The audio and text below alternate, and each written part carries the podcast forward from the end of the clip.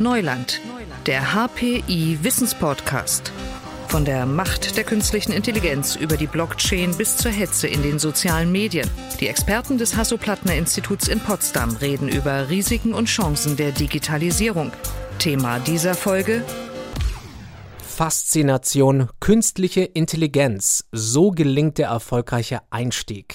Damit beschäftigen wir uns heute. Mein Name ist Leon Stäbe. Herzlich willkommen zu dieser Episode von Neuland.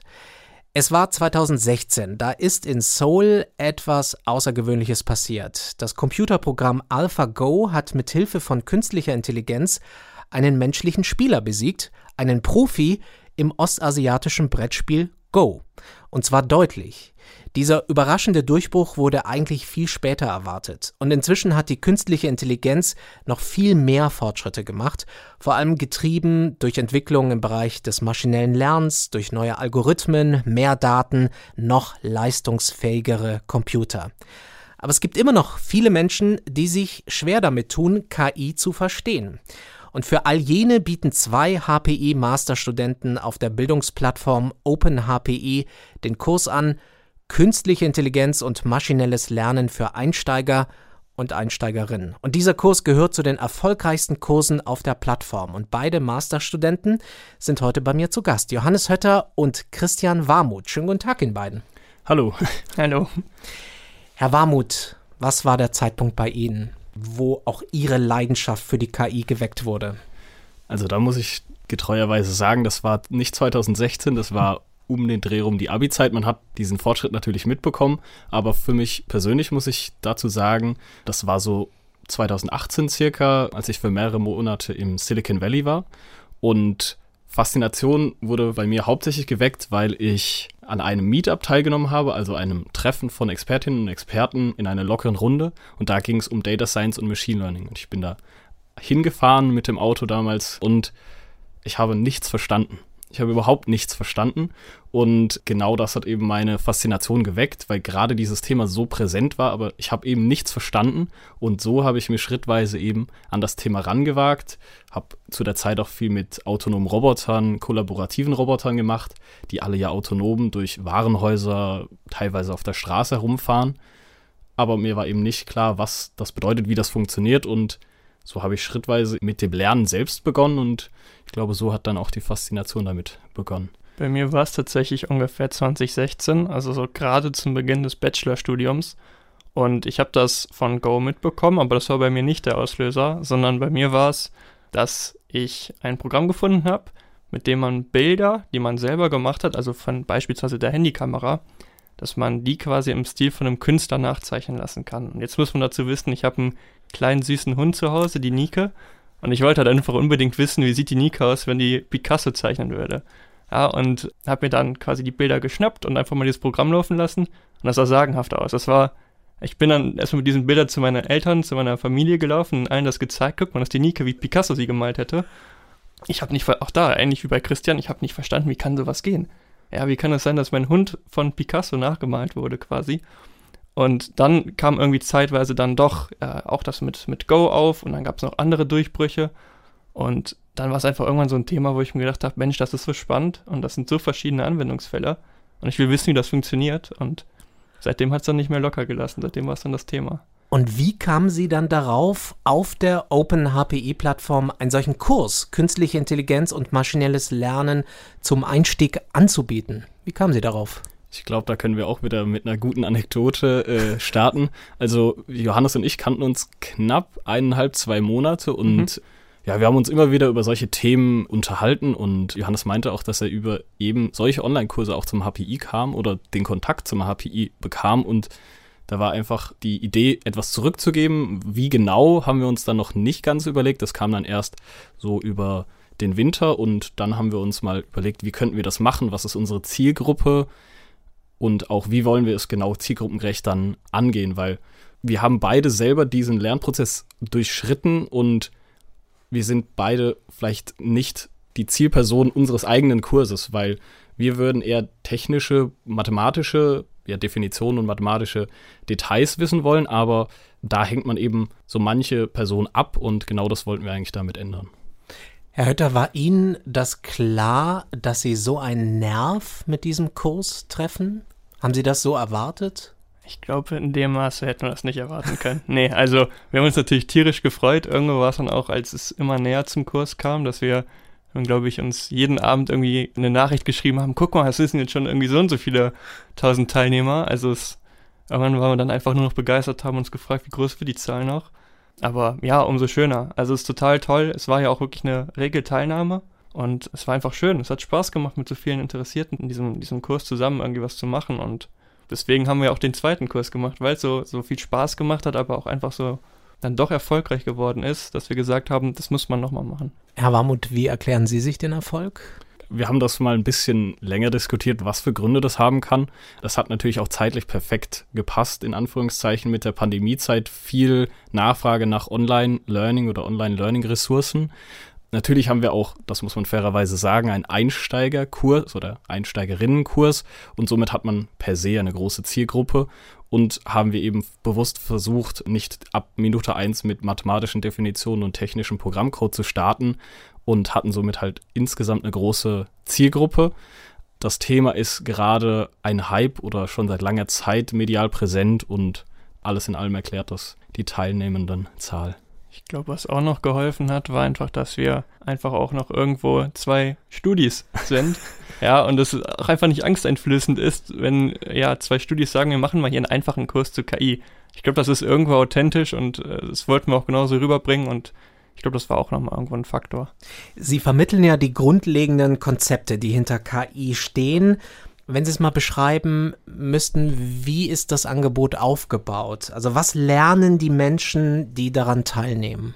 Ja, wir haben den Kurs, der ist ja für circa vier Wochen angelegt mit kurzen ja, Videos wie auch textuellen Einheiten wir haben zunächst erstmal versucht, Begriffe und Begrifflichkeiten, Fachbegriffe zu erklären. Was ist KI? Was ist Machine Learning?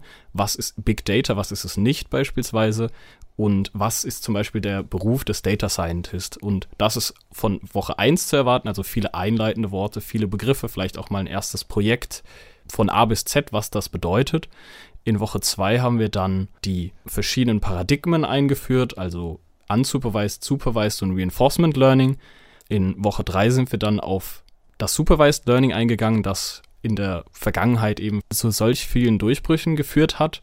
Und in Woche 4 haben wir dann nochmal alles methodische und technische und mathematische noch weiter quasi in den Hintergrund gerückt und haben nochmal über Vorteile, Nachteile, Ethik und moralische Aspekte von KI gesprochen und ja, beispielsweise auch Diskriminierung durch Daten oder mit Daten.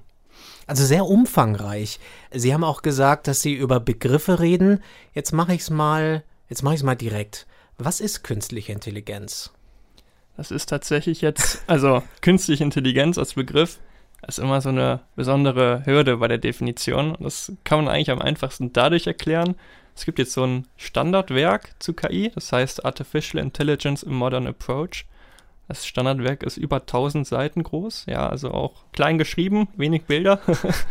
und wenn man da mal nach der Definition guckt, das habe ich natürlich auch irgendwo da mal gemacht im Laufe des Studiums, stoßt man nicht auf eine Definition, sondern auf acht. Ja, also selbst diesen Autoren dieses Standardwerks gelingt das scheinbar nicht und das liegt auch irgendwo einfach darin, dass Intelligenz an und für sich schon einfach ein schwieriger Begriff ist und deswegen versucht man immer so ein bisschen bei der Definition von diesem Begriff KI zu tricksen, der man einfach sagt, irgendwo ist es am Ende des Tages, dass man versucht, Computerprogrammen beizubringen, dass die Aufgaben lösen können, die ansonsten menschlicher Intelligenz nötig sind. Jetzt ist natürlich auch da wieder Begriff Intelligenz ein bisschen getrickst. Jetzt haben wir den wieder nicht beantwortet, was das sein soll.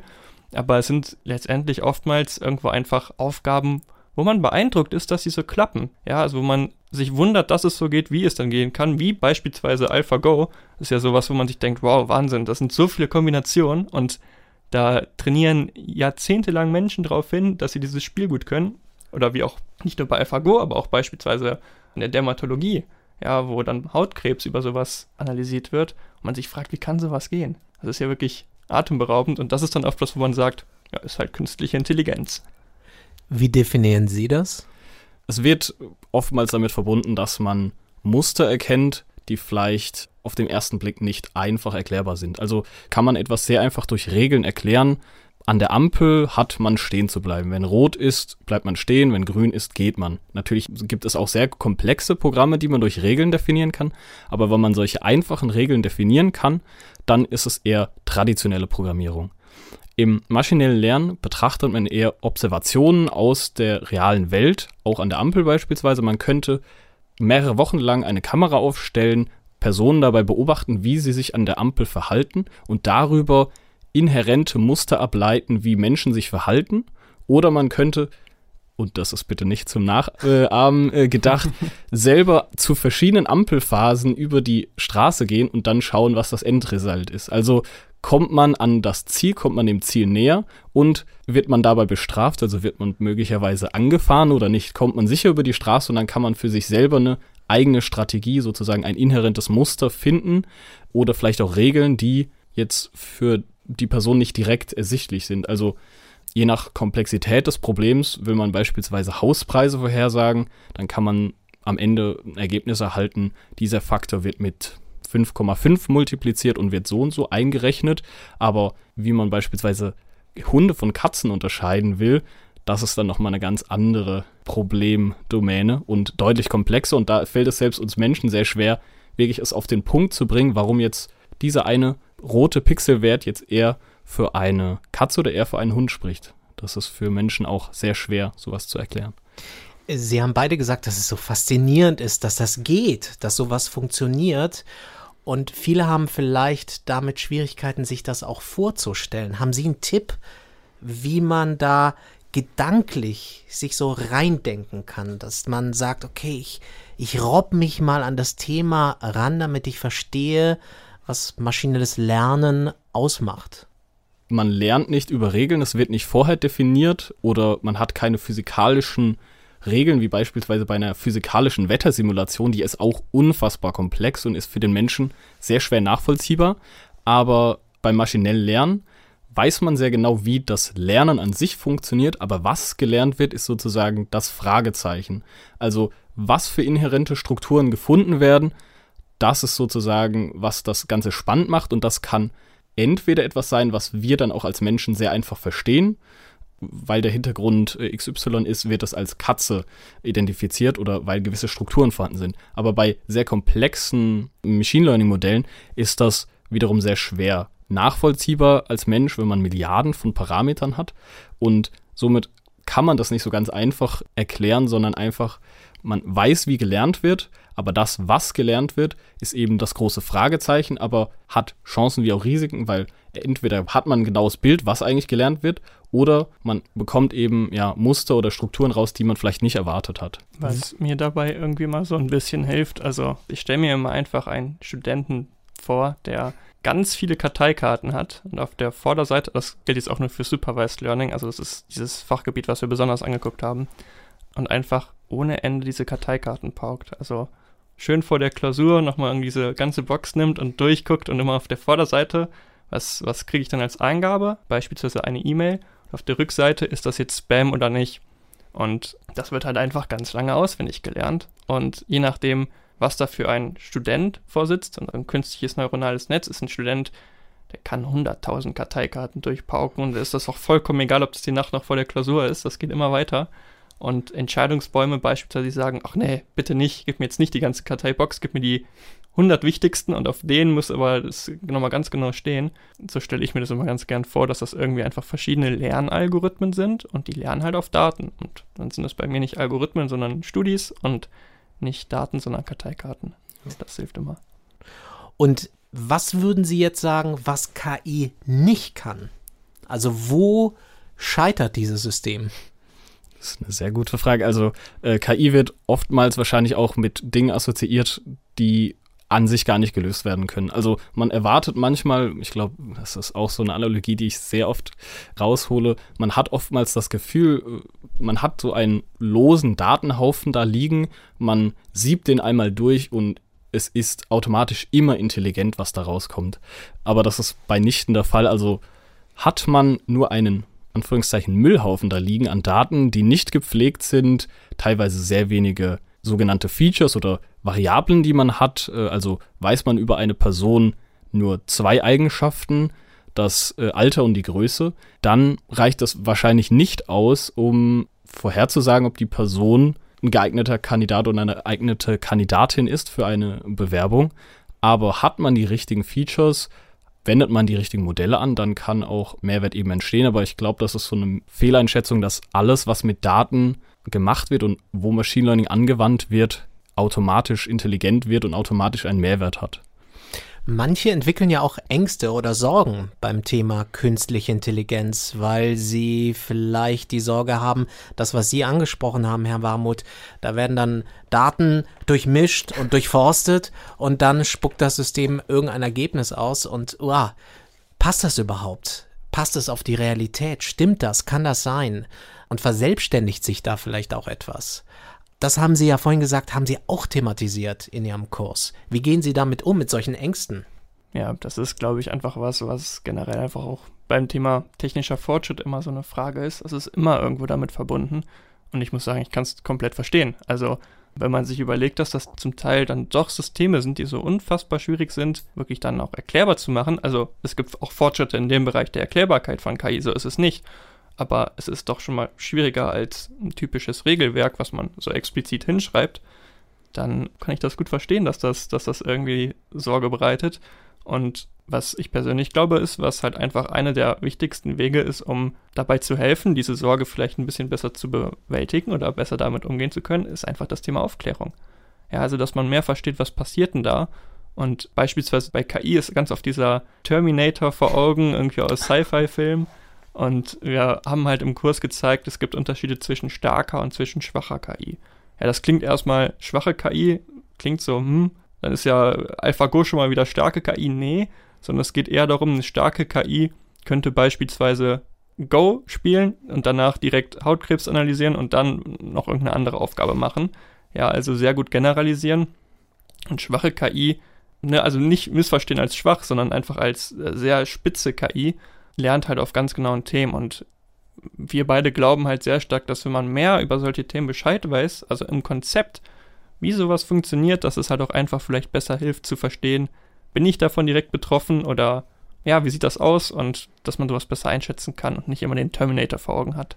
Ich glaube insgesamt so auch über Diskussionen im Freundeskreis oder im Bekanntenkreis hört man das oft raus, wenn nur ein gewisses Halbwissen über ein Thema da ist, dann diskutiert man ganz anders und das war unter anderem auch eine Motivation für das Thema, der großen Zuhörerschaft ein Gefühl dafür zu geben, was das zumindest in den Konzepten grob bedeuten kann. Natürlich werden die Teilnehmenden jetzt nicht direkt anfangen, sich an den Laptop setzen und das neueste Machine Learning Modell programmieren, aber zumindest kann man die Oberfläche verstehen, die Konzepte dahinter verstehen und auch dann ganz anders diskutieren über beispielsweise sich verselbstständigen, Themen wie Erklärbarkeit und solche Themen wie Erklärbarkeit, weil wir das eben so spannend finden, nehmen wir dann auch zum Beispiel in unserem Folgekurs mit auf, äh, in einem Exkurs, wo es darum geht, man kann Machine Learning Modelle nur, wenn sie sehr, sehr einfach sind, auch wirklich interpretierbar machen. Das heißt, man kann jeden Teil davon als Mensch nachvollziehen ein ganz spannendes Beispiel ist hier die Unterscheidung von Wölfen und Hunden in Bildern.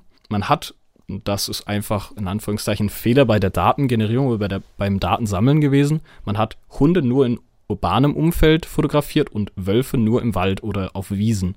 Und dann hat die KI oder das ML-Modell diesen Aspekt mit aufgegriffen und diese Unterscheidung genau anhand dieses Aspektes gemacht. Und Aber der Wolf in der Stadt war nicht vorgesehen. Genau, der Wolf in der Stadt oder der Husky oder der Hund im Wald, der wurde dann als Wolf klassifiziert und über solche Erklärbarkeitstechniken kann man zwar nicht das ganze neuronale Netzwerk erklären, aber man kann zumindest zeigen, was für Eigenschaften werden aufgegriffen, was für Eigenschaften werden verwendet. Und hier kann man zum Beispiel sehen, ja, eigentlich sind das gar nicht die Züge der Tiere, sondern einfach der Hintergrund. Und da sollten ja schon alle Alarmglocken schrillen.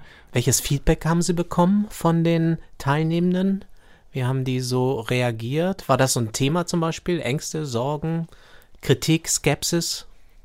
Wir hatten tatsächlich versucht, auch im Kurs regelmäßig eben zur Diskussion ja, anzuregen und auch mal nachgefragt. Also wir hatten auch verschiedene Beispiele, wo wir gefragt haben, würden Sie jetzt dazu sagen, dass das KI ist oder eben nicht? Also wir hatten beispielsweise das Navi-System, wo wir gefragt haben, ist das KI oder nicht?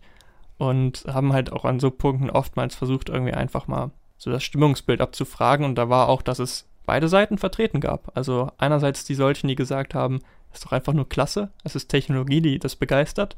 Aber auch natürlich auf der anderen Seite Menschen, die gesagt haben, also ich mache mir da schon irgendwo Sorgen und das geht ja alles schon ganz schön schnell voran. Und ja, das war uns aber auch eben wichtig, dass eben solche Diskussionen irgendwie angeregt werden. Insgesamt war aber das Feedback vom Kurs ja allgemein sehr positiv. Also ich glaube, es hat den Teilnehmern sehr gefallen, auch einfach diese Diskussion führen zu können und eben diese grundlegenden Konzepte zu verstehen. Ja, das war, glaube ich, schon ganz wichtig. Und am besten ist es natürlich, wenn die Lehrenden ja vielleicht auch was lernen bei so einem Kurs. Was haben Sie beide gelernt dabei? Ja, äh, sehr gute Frage. Wir haben das äh, danach versucht, so ein bisschen auch in Worte zu fassen. Also, wir haben das so auf ungefähr drei Punkte runtergebrochen. Also, man muss schon sagen, nach dem ersten Kurs haben wir einiges gelernt. Jetzt für den zweiten Kurs haben wir das dann versucht aufzunehmen, aber es ist schon ein zentrales Thema. Man muss sich ganz am Anfang und immer kontinuierlich wieder fragen, wie sieht es aus der Sicht des Lernenden aus? Also nicht nur aus Sicht eines Data Scientist, wie ich mit Johannes über gewisse Themen diskutiere, sondern wie sieht es für die 17-jährige, teilweise Jurastudentin, wir haben das ja über die Vorstellung im Kurs dann auch mitbekommen, von der 15, 16, 17-jährigen oder 17-jährigen Schülern bis zum, ich glaube, über 80-jährigen äh, mhm. Lifelong Learner war alles mit dabei und dann ist es besonders wichtig, solche Metaphern zu finden, Anekdoten, die das Ganze greifbar machen können, Anwendungen, vielleicht auch diese praktischen Beispiele, weil wenn man da mit sogenannten Metakonzepten oder mathematischen Definitionen und zu viel definiert, dann verliert man auch viele Leute und das war ein großes Learning, aber auch natürlich, dass man erreichbar sein muss für Diskussionen, weil insgesamt waren es über 2000 Fragen und Diskussionen, die aufkamen das können wir natürlich auch nicht alles selber machen. Deswegen war es so spannend zu sehen, dass sich so eine aktive Community dann auch gebildet hat und die Leute sich gegenseitig Fragen beantwortet haben, aber auch gegenseitig in Diskussionen eingestiegen sind. Und das fanden wir sehr wertvoll, gerade für einen Einsteigerkurs hat uns das durchaus ja beeindruckt. Was, glaube ich, für mich nochmal rückblickend etwas war, wo ich mir im Vorhinein gar nicht so Gedanken drüber gemacht habe, ob wir an ein paar Stellen das Thema vielleicht dann doch zu einfach darstellen wollten. Beziehungsweise, was wir halt nicht erreichen wollten, ist, dass es so wirkt, als würde man den Kurs machen und nach ist man KI-Experte durch und durch. Ich habe, glaube ich, mal so ein bisschen flapsig gesagt, man muss, um KI zu verstehen, nicht zehn Paper lesen oder sowas. Und für den Spruch habe ich auch berechtigterweise Kritik bekommen, weil es ist natürlich das Level des Verständnisses. Ja, und wir wollten ein Grundverständnis von dem Ganzen erreichen das würde ich diese Aussage nochmal revidieren. Man, wenn man KI bauen möchte und wirklich verstehen möchte, was da genau hinter passiert und in der Praxis auch komplexe Anwendungsfälle umsetzen möchte, ja, dann wäre der Kurs, wie er jetzt momentan ist, natürlich noch nicht ausreichend. Es läuft jetzt Ihr zweiter KI-Kurs auf OpenHPI. Welche Inhalte, welche Schwerpunkte erwarten die Kursteilnehmenden? Was wir jetzt mit dem zweiten Kurs vor allem erreichen möchten, ist nochmal tiefere Einblicke darin zu geben, wie sowas praktisch aussehen könnte. Also auch da wieder mit dem Vermerk, wer den zweiten Kurs macht, kann vielleicht schon anfangen, ist aber mit Sicherheit auch natürlich noch kein KI-Experte durch und durch, aber wir wollen einfach mal zeigen, wie sieht das denn beispielsweise so in der Anwendung aus. Und das machen wir an vier, wie ich finde, doch ganz schönen Beispielen, also die alle auch wieder recht anschaulich sein sollen, in verschiedenen Bereichen, also von der Textklassifikation über eine Bildklassifikation und zeigen da einfach mal, wie das aussieht, nehmen auch wieder ganz gern diese Datenthemen auf. Also beispielsweise, wo komme ich meine Daten denn überhaupt her? Ja, oder was sind so typische Vorverarbeitungsschritte? Einfach um da mal zu sehen, auch tatsächlich anhand von Code, einfach woran wir auch mal durchführen, wie sowas denn aussehen könnte.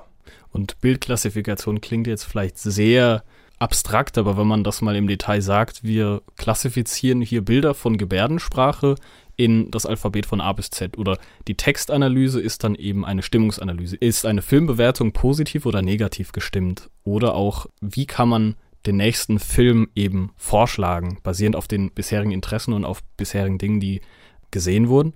Und vielleicht noch ein ja, Hinweis, der uns besonders wichtig ist. Wir haben uns vor allem in den Exkursen nochmal Themen zur Brust genommen, die wir sehr spannend fanden, die jetzt nicht in diese einzelnen Wochen reingepasst haben. Wir haben für jede Woche einen Anwendungsfall, der vom ersten Blick in die Daten bis zu Ergebnisinterpretation und Visualisierung geht und auch eben die Machine Learning Aspekte betrachtet, aber wir werden dann nochmal bewusst auf spannende Themen eingehen wie Reinforcement Learning, also ich kann es ja schon mal spoilern, wir werden da ein bisschen Mario spielen sozusagen. Oder AutoML, das heißt den Prozess automatisieren, was äh, jetzt auch Data Scientists in Teilen machen. Oder ja, Explainability, Erklärbarkeit von Machine Learning, aber auch Bias und Fairness, also Themen wie Diskriminierung durch und in Daten, weil das uns einfach wichtige Themen waren, die uns selber sehr interessieren, aber die uns auch im Rahmen des Kurses sehr wichtig waren. Und jeder und jede kann da dabei sein. Faszination, künstliche Intelligenz, so gelingt der erfolgreiche Einstieg. Die beiden Masterstudenten Johannes Hötter und Christian Warmuth bieten diesen Einstieg auf der Lernplattform OpenHPI. Dafür vielen Dank und danke für das Gespräch heute. Vielen Dank auch. Vielen Dank. Und das war diese Episode von Neuland. Wir lernen gemeinsam auch in der nächsten Episode und darauf freut sich schon Leon Stäbe. Tschüss. Digitales Wissen verständlich auf den Punkt gibt es bei Neuland, dem Wissenspodcast des Hasso-Plattner-Instituts.